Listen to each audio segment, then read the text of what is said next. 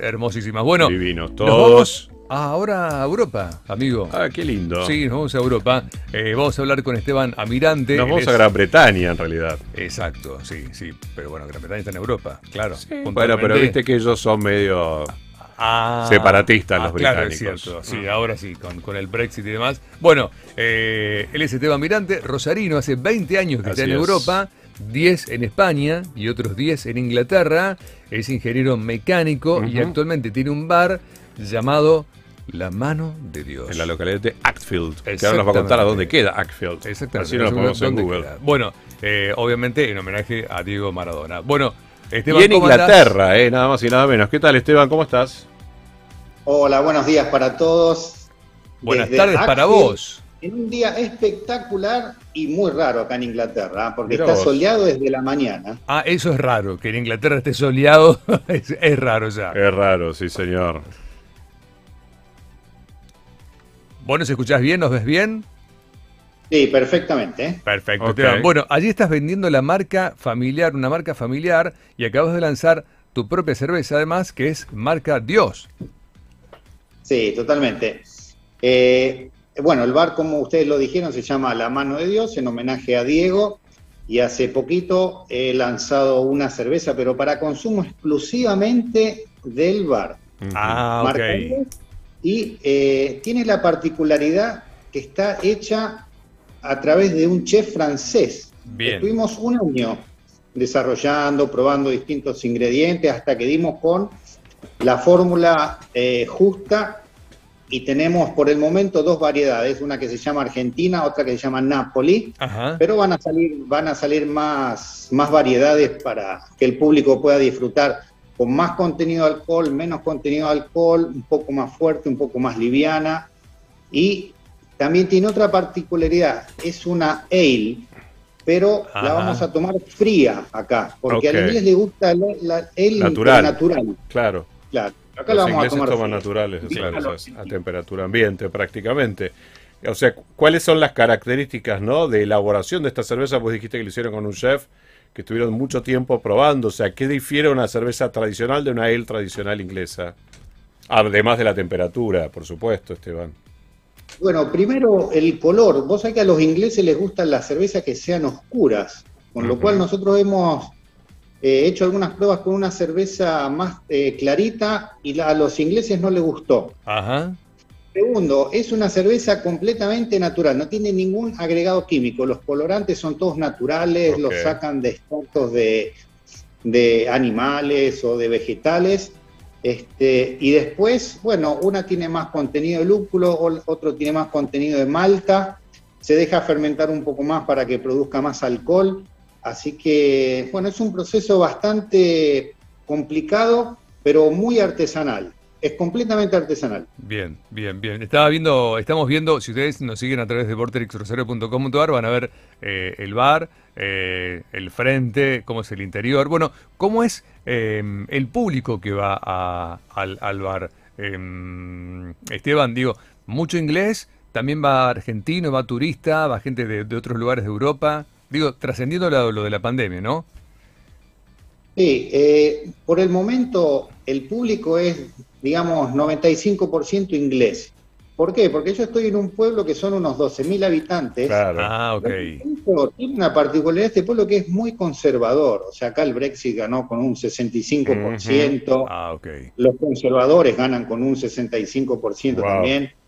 Con lo cual, el nombre ya fue una apuesta muy arriesgada. Y sí, absolutamente. Los ingleses, Malvinas, la guerra, no Claro. los deben querer mucho, quizás.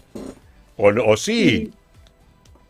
El tema de las Malvinas acá prácticamente no se conoce, porque Inglaterra obviamente en estos momentos está participando de varias guerras y han participado en miles de guerras, con lo cual Claro. las Malvinas fue una más para ellos. Para nosotros ah, no, ok. obviamente, pero para ellos sí. Con lo cual, acá, digamos, eh, lo que se juega es el nombre de Maradona, Bien. en un pueblo muy conservador, muy, muy conservador.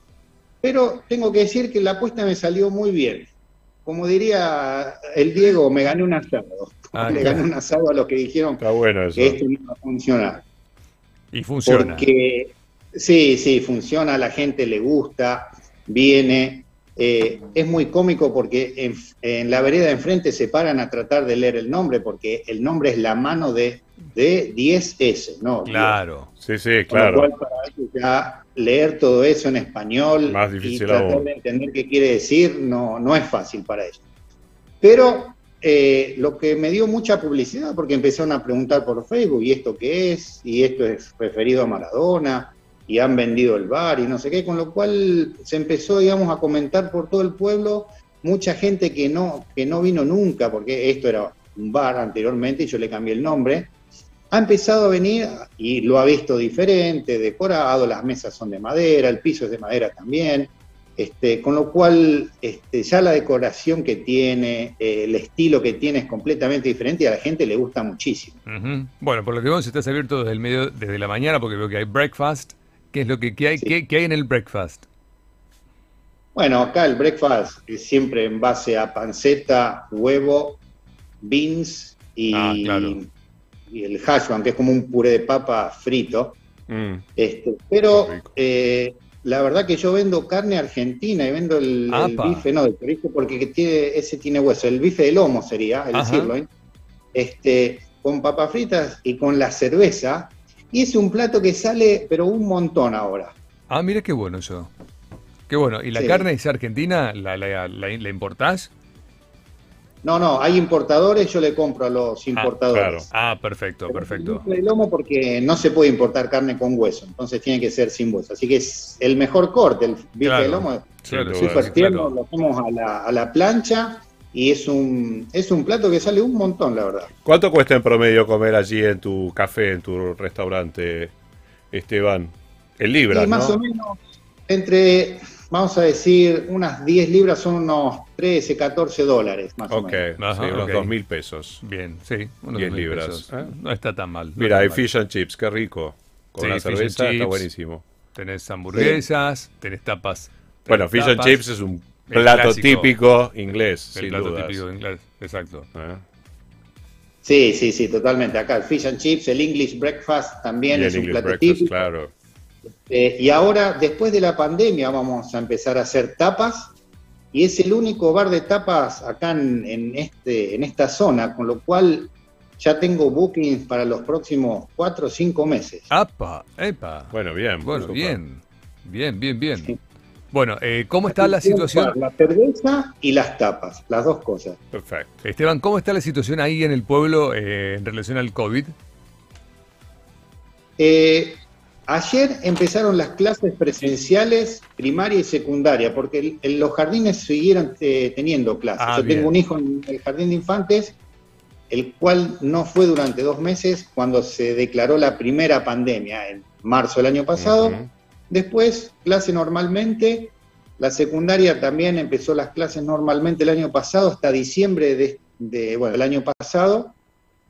El 26 declararon el lockdown, sería la cuarentena nueva, hasta ayer. Ayer comenzaron nuevamente. Ah, bien. Pero lo que van a hacer en el colegio es testeos masivos. A mi hijo ya lo testearon ayer. Ah, dos veces por semana los testean a ellos y a toda la familia, nosotros también. Dos veces por semana. En un caso, lo aíslan.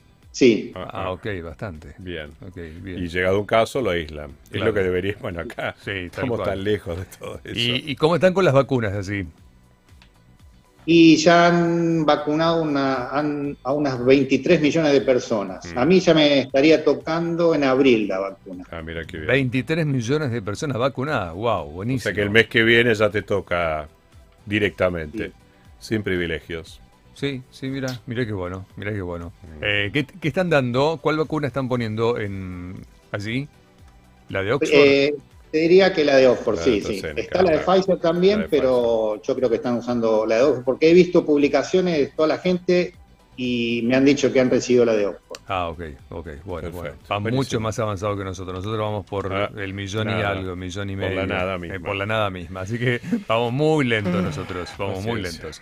Bueno, bueno, Esteban, un placer, ¿eh? Un placer hablar con vos y a visitar la mano de Dios. Seguro, qué ganas de Inglaterra. Están invitados y bueno, un saludo a toda la ciudad de Rosario. Como ustedes dijeron, yo soy rosarino. ¿De qué zona? ¿De qué zona de Rosario sos? Yo vivía por Santiago y Mendoza, cerca de la iglesia Lourdes. Ah, sí, claro. Sí, sí, sí, Santiago y Mendoza. ahí. Así que un saludo a mi familia. Estudié en el colegio Dante Alighieri, así que un saludo a toda la Ah. promoción 87 del, del colegio. Soy ingeniero mecánico, así que también un saludo a todos mis amigos ingenieros de, de la Facultad de Ingeniería. Y bueno, y un saludo para todos. Al Club Gimnasia Esgrima, donde jugué al rugby, fui entrenador también. Así que, bueno, espero que esta pandemia pase pronto y nos podamos juntar. Sí, obviamente todos. poco. Puedes venir a Rosario de visita, ¿eh? a Eh. traer tus cervezas, Esteban. Claro, eso. Bueno, ¿a cuánto estás de. Londres? ¿A cuánto estás de Londres? A unos 50 kilómetros. Yo estoy mucho más cerca de la costa del sur, del Canal de la Claro, Mancha. Sí, le estábamos viendo en el la mapa. ciudad sí. de Brighton, que sería como la Mar del Plata argentina, o cerca de Eastbourne también. Claro. Este, Estoy cerca de esos lugares. Ah, ok. Sí, en, en esa zona sur de Inglaterra empezaron a implantar viñedos. No sé si por donde vos vivís hay, pero este, empezaron Sí, a sí, hacer sí pruebas. Cla- ¿Viste? Hay Sí. viñedos y empezaron a hacer vinos Ah. espumantes que le compiten al champán. Ah, ¿en serio? Eh, Ah, mira, bueno. están bastante Sí, brotados. es con un vino muy solicitado, el vino espumante. ¿Viste? Muy, muy solicitado. Acá se toma mucho Prosecco, que viene de Italia, Claro, pero yo creo que dentro de poco lo van a empezar a cambiar por el vino espumante inglés. inglés. Ah, ok. Bueno, bueno. Bien. Esteban, te mandamos un Abrazo, abrazo Esteban, enorme. eh, gracias. Bueno, un saludo para todos y gracias por la llamada. Un abrazo. día, Bueno, hasta luego. Esteban Amirante, el rosarino, desde hace 20 años está en Europa, 10 Exacto. en España y 10 en, el, en Inglaterra. Ya vive en Inglaterra hace 10 años. Qué eh. lindo. Sí, sí, me estaba acordando que en esa zona de, de Inglaterra han implantado viñedos y están haciendo vinos Ajá. de una calidad muy aceptable.